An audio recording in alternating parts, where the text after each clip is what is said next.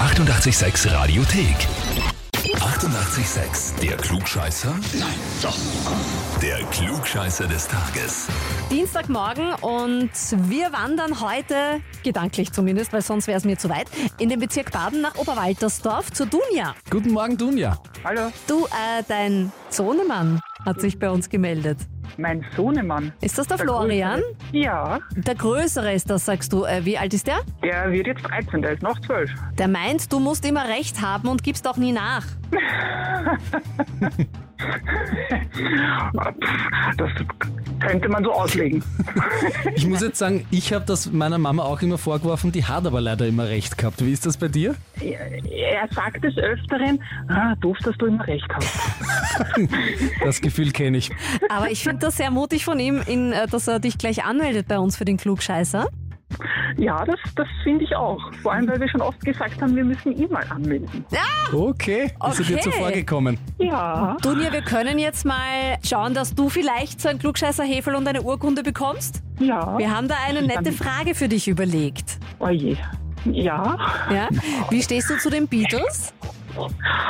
puh, ja, was, was, was man halt so mitkriegt. Bin jetzt nicht sehr bewandert, was die Beatles angeht. Na, pass auf, ich würde sagen, probieren wir es einfach. Natürlich, Gut. immer. Am 17. August 1960 kommen die Beatles in Hamburg an, spielen da am selben Abend ihren ersten Gig dort im Indra Club.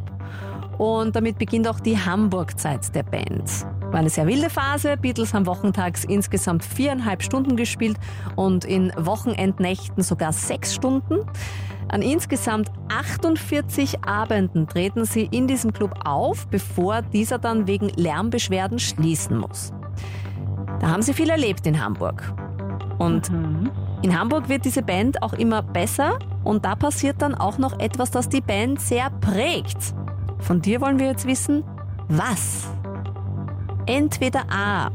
Sie haben sich den berühmten Haarschnitt schneiden lassen oder B. Ja, Sie haben kurz davor extra für Hamburg Ringo engagiert und so wurde er ein Teil der Band. Oder C. Sie haben dort ihr erstes Studioalbum Please Please Me aufgenommen, das fast unmittelbar die Beatlemania ausgelöst hat.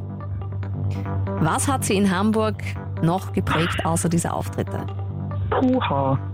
Hm. Ja, voll erwischt, würde ich meinen. Hm, Florian freut sich schon. ja, das glaube ich sofort.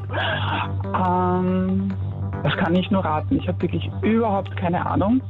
Ich würde jetzt mal C raten. C. Es ist wirklich rein, rein geraten. Ich Komplett. könnte nicht sagen, einfach. dass ich es weiß. Genau, es Mhm. ist, hat Mhm. nichts mit Klugscheißen zu tun. Es ist rein geraten.